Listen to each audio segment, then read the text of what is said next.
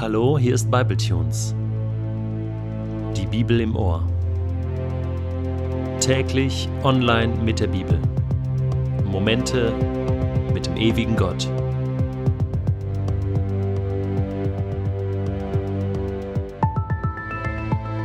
Der heutige Bibletune steht in Matthäus 23, die Verse 37 bis 39 und wird gelesen aus der neuen Genfer Übersetzung.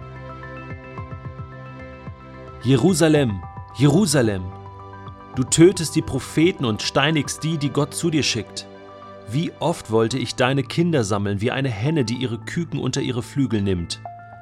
Aber ihr habt mich nicht gewollt. Seht, euer Haus wird verlassen sein und verwüstet daliegen. Denn ich sage euch, von jetzt an werdet ihr mich nicht mehr sehen, bis ihr ruft, gesegnet sei er, der im Namen des Herrn kommt.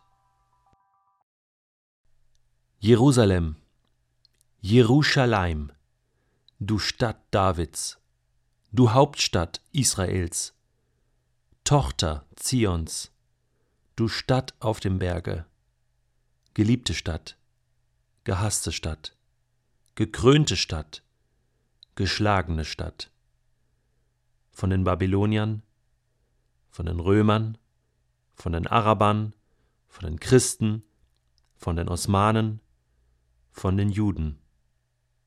Du heilige Stadt, du gesegnete Stadt.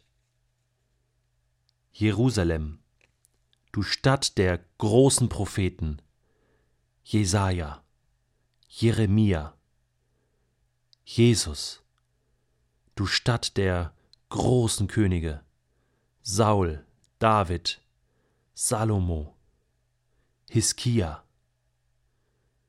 du Stadt der Weltreligion, Judentum, Christentum, Islam, Jerusalem, du Augapfel Gottes.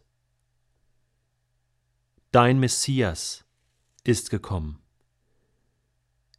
Er lehrte in deinem Tempel. Er starb vor deinen Toren. Dein Messias, er lebt dein Messias. Er liebt dich und er kommt zu dir zurück. Zu dir, Jerusalem, auf dir, Ölberg. Jerusalem, mach dich bereit. Rufe noch einmal laut. Gesegnet sei, der da kommt, im Namen des Herrn. Jerusalem. Dann wirst du die ewige Stadt sein, die gerettete Stadt, die Stadt der Ewigkeit. Jerusalem, das neue Jerusalem, Mittelpunkt des Himmels. Die Stadt, die das Paradies sein wird. Danach sah ich einen neuen Himmel und eine neue Erde. Der frühere Himmel und die frühere Erde waren vergangen, auch das Meer gab es nicht mehr.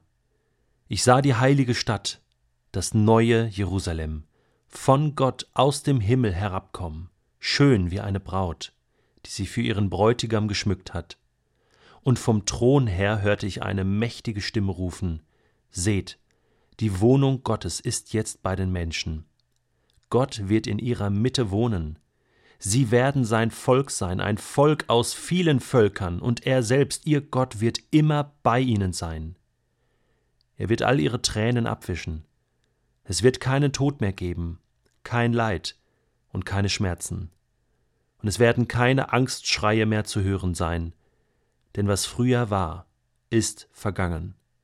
Und daraufhin sagte der, der auf dem Thron saß, Seht, ich mache alles neu.